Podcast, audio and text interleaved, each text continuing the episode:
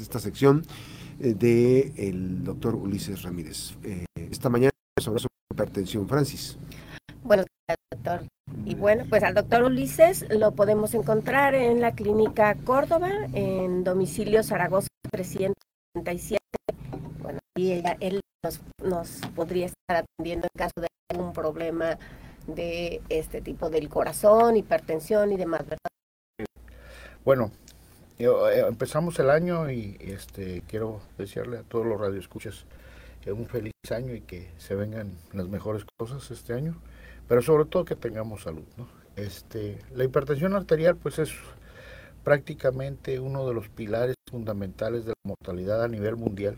Sabemos que la enfermedad cardiovascular es la primera causa de muerte en el mundo. Antes, este, prácticamente eh, la enfermedad a, países desarrollados de la alimentación, sobre todo la gastronomía con abundante peso, lo, el cloruro de sodio, la sal que nosotros conocemos y pues y los todo el tipo de alimentos que para conservarlos llevan. Sin embargo, la exportación de este tipo de, paquetes, vamos a llamar de tipo gastronómico, de venta rápida, pues ha conllevado a que a los países en vías de desarrollo, pues también desarrollen la enfermedad y pues sea prácticamente un problema eh, muy serio de salud pública. Podríamos inclusive hablar, aunque algunos me van a a contestar de otra manera, de que pudiera ser una pandemia de este, este mundo de gente que está hipertenso, menos de la mitad está diagnosticada y todavía más, un tercio de estos pacientes que están diagnosticados están con un tratamiento, vamos a decir, óptimo. O sea, estamos hablando que en realidad el manejo de la hipertensión, los pacientes que realmente se manejan adecuadamente son más del 20, menos del 20%. Ahora, la hipertensión desgraciadamente tiene un factor clínico muy desagradable porque no se puede detectar prácticamente por síntomas. El 5% de 100% de los pacientes pues son los que van a manifestar algún tipo de dolencia, en este caso dolor de cabeza, cansancio, falta de aire. Sin embargo, la mayoría de ellos que son hipertensos y que no lo saben, se dan cuenta porque van al médico por otra situación. La hipertensión ataca prácticamente todas las edades, aunque en forma constante vemos que los hipertensos son aquellos pacientes que más frecuentes se diagnostican cuando están pasando los 50 años y por alguna razón van al médico porque ya empiezan a manifestar otro tipo de dolencias, que les duele las rodillas, que la cadera, que por diferentes motivos. Y entonces van a la que pasan los pues prácticamente de alguna otra forma trata de equilibrar su vida para poder llevar una salud adecuada en relación a la hipertensión arterial. Sin embargo, el problema está ahí. Cuando el paciente se diagnostica por primera vez, se le empieza a dar un tratamiento médico y él no siente realmente ningún cambio tomando o sin tomar, empieza el abandono del tratamiento o la disminución de dosis porque dicen que es mucho medicamento y la mayoría, el cuestionamiento es sobre el médico. Es que yo no quiero tomar medicina. Y es que me dijeron que me voy a acostumbrar al medicamento. Y es que me dijeron que me va a hacer daño a los riñones. Sin embargo, si nosotros no tenemos la de cerebral, porque ya el infarto. Sin embargo, los pacientes de las comunidades rurales no están acostumbrados a este tipo de, de situaciones, pues por cuestiones obvias tratan de abandonar el tratamiento y esto les causa hipertensión avance y al final de cuentas tengan una complicación crónica de la misma. El problema real aquí también son los niños. El problema con los niños es que los padres pues son más obsesivos al estarles dando el manejo médico. Sin embargo, el problema, como ya lo hemos mencionado múltiples veces, una de las causas que favorecen la aparición de la hipertensión arterial, que no lo hemos hablado, es la obesidad. Y desgraciadamente tenemos el glorioso primer lugar de obesidad infantil. Algo que no se ha atacado de fondo, podemos tener campañas regulares sobre el cáncer de mama, sobre el cáncer cervicuterino, el cáncer de próstata, sobre otro tipo de situaciones, inclusive sobre enfermedades psiquiátricas. Sin embargo, la obesidad en niños no se aborda como debe ser, en una forma frontal y específica y sobre todo continua. ¿Y por qué lo digo? pediatra hace en ese momento que le toman la presión y ya se están dando cuenta que tiene hipertensión. ¿Qué es la gran ventaja del niño? Que por lo regular que cuando nace con hipertensión arterial, la hipertensión se divide en idiopática, cuando no se sabe, es el 95% de los pacientes no se sabe qué es la causa, pero sí hay factores predisponentes. Y hay un 5% que la hipertensión secundaria, que hay una causa específica que conduce a que este paciente desarrolle hipertensión arterial. Y es en donde entran los niños y los jóvenes. Habitualmente si este niño se lleva un protocolo de estudio intenso y exhaustivo y puede llegarse, por ejemplo, a decir, no, pues tiene coartación de aorta, se hace este, la reconstrucción de la aorta, se deja fría, y hay una probabilidad de que el niño quede sano, es muy alta. Si el niño sale con una estenosis de la arteria renal y hacen el procedimiento ya sea invasivo o quirúrgico y el niño prácticamente este, empieza a normalizar la presión, ese niño puede llegar a curarse. Sin embargo, como todos hay niños que nunca se va a poder encontrar la causa definitiva por lo cual causa. Todos van a tener que tomar, eh, haya un equilibrio en el manejo. Ahora, la frecuencia, la frecuencia puede ser menos del 5% en pacientes hipertensos menores de 10 años. Sin embargo, es una frecuencia muy alta para lo que estamos viendo actualmente. Y sobre todo por lo que ya estamos este, platicando, que es la obesidad de niños. En los adultos, la obesidad, el tabaquismo y el alcoholismo, sobre todo, son factores que predisponen a la hipertensión arterial. El alcoholismo, pues ya sabemos que es muy arraigado en México por cuestiones más que nada culturales, pero ahora sociales, pues prácticamente cada 15 días tenemos fiestas y entradas de música. Cada 8 días. O cada 8 días. Entonces esto favorece mucho que el consumo de alcohol se incremente en todas las áreas sociales. Y sobre todo en aquellos pacientes que tienen una predisposición genética, que tienen antecedentes de sus papás, sus abuelos, bisabuelos y tatarabuelos, como la ley mendeliana lo menciona, cuatro generaciones previas al mismo, pues un paciente que su abuelo, su tatarabuelo fue hipertenso y toda la familia, y él sale, pues prácticamente se le engendra ese pronóstico del antecesor.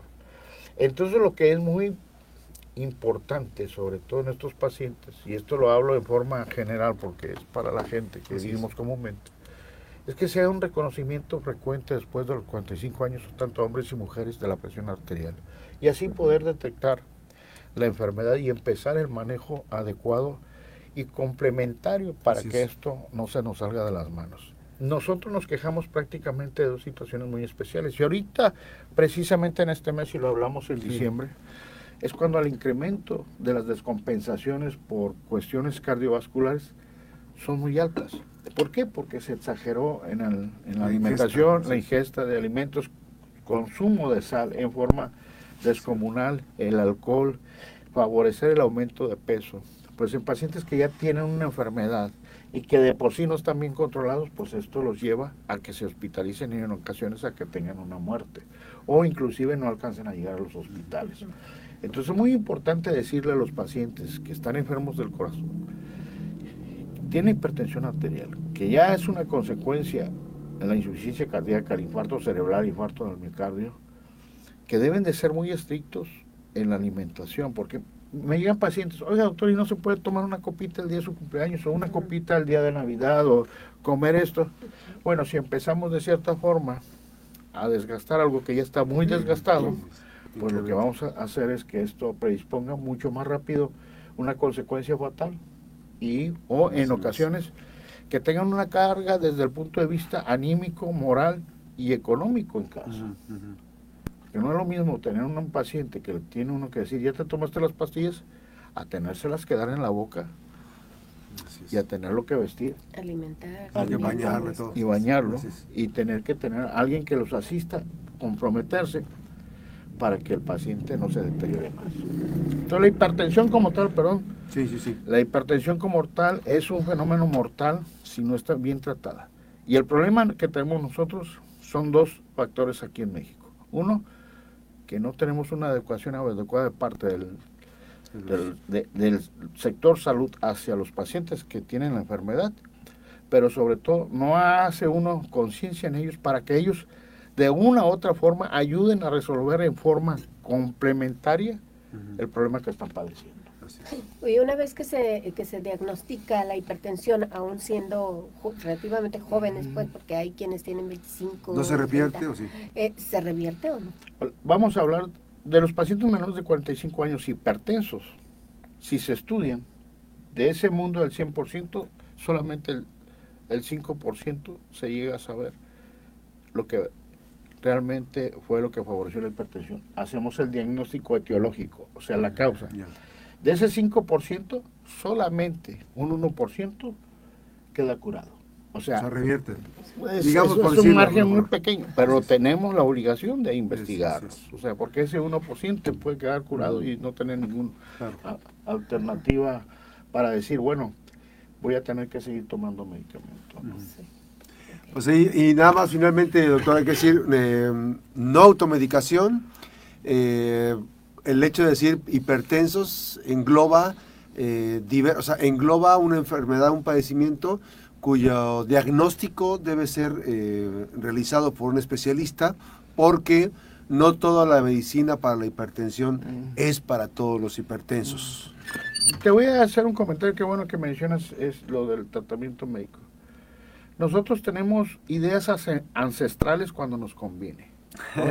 Yo sé que hayan oído mucho del, del té de pelos de lote y que el pi, al alpiste, y les digo, ni el pío van a decir, eh, entonces, este, tenemos que ser objetivos también en ese aspecto.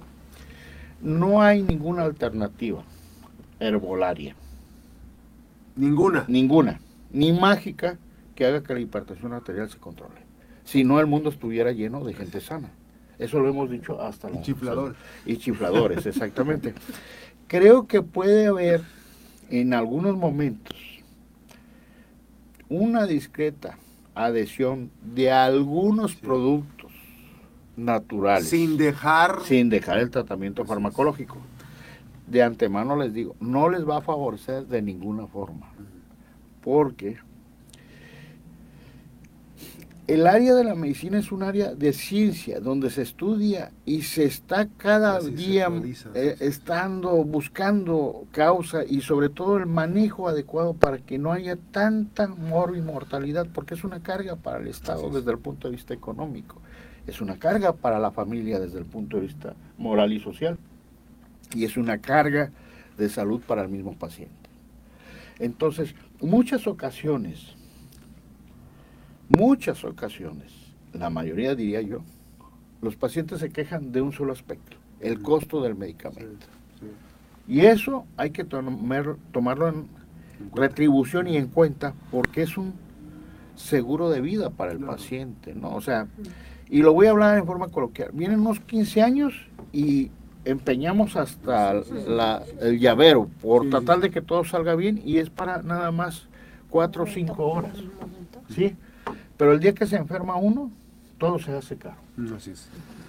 Eh, y, tarde o temprano sabemos que las consecuencias son secundarias a nuestro proceder durante la vida en relación a los malos hábitos alimenticios, a la obesidad, a que sabíamos que éramos hipertensos y que no aceptamos que estábamos enfermos y abandonamos el tratamiento porque nos dijeron, no, tómate esto y, con esto vas a estar bien controlado. Así es.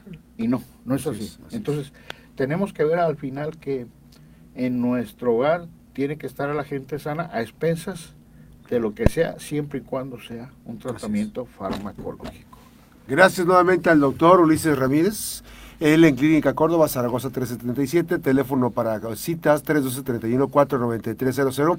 Evidentemente hablando de corazonadas, empezando el año precisamente con un tema fundamental, la hipertensión, eh, y lo más importante es no abandonar nunca, jamás, en ninguna condición, los tratamientos. Usted puede coadyuvar y aderezar con lo que usted quiera, pero el elemento fundamental de un tratamiento para hipertensión es el medicamento que está debidamente regulado. Y, y, también es importante que si algún medicamento este, hace un efecto o algo, el especialista que, lo, que le prescribe la medicina tendrá, lo ajusta las dosis o lo que tenga que ajustar, doctor? Ahora, otra cosa muy importante.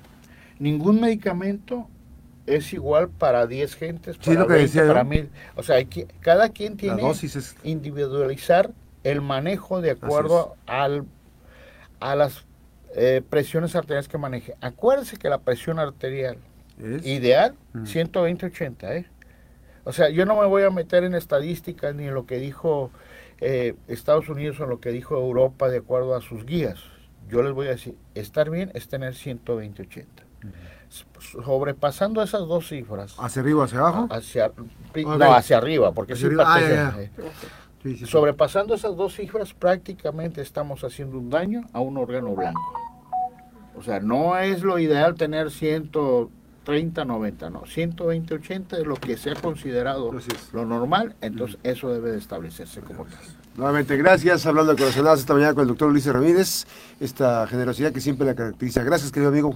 Gracias, gracias, y, gracias amigo y compadre, este, y gracias que me invitaron y le mando un, un, abrazo ahí a Moisés Virgen que anda rodando por ahí ahorita. Oh, dichoso el Moy, saludos, un abrazo fuerte al Moy.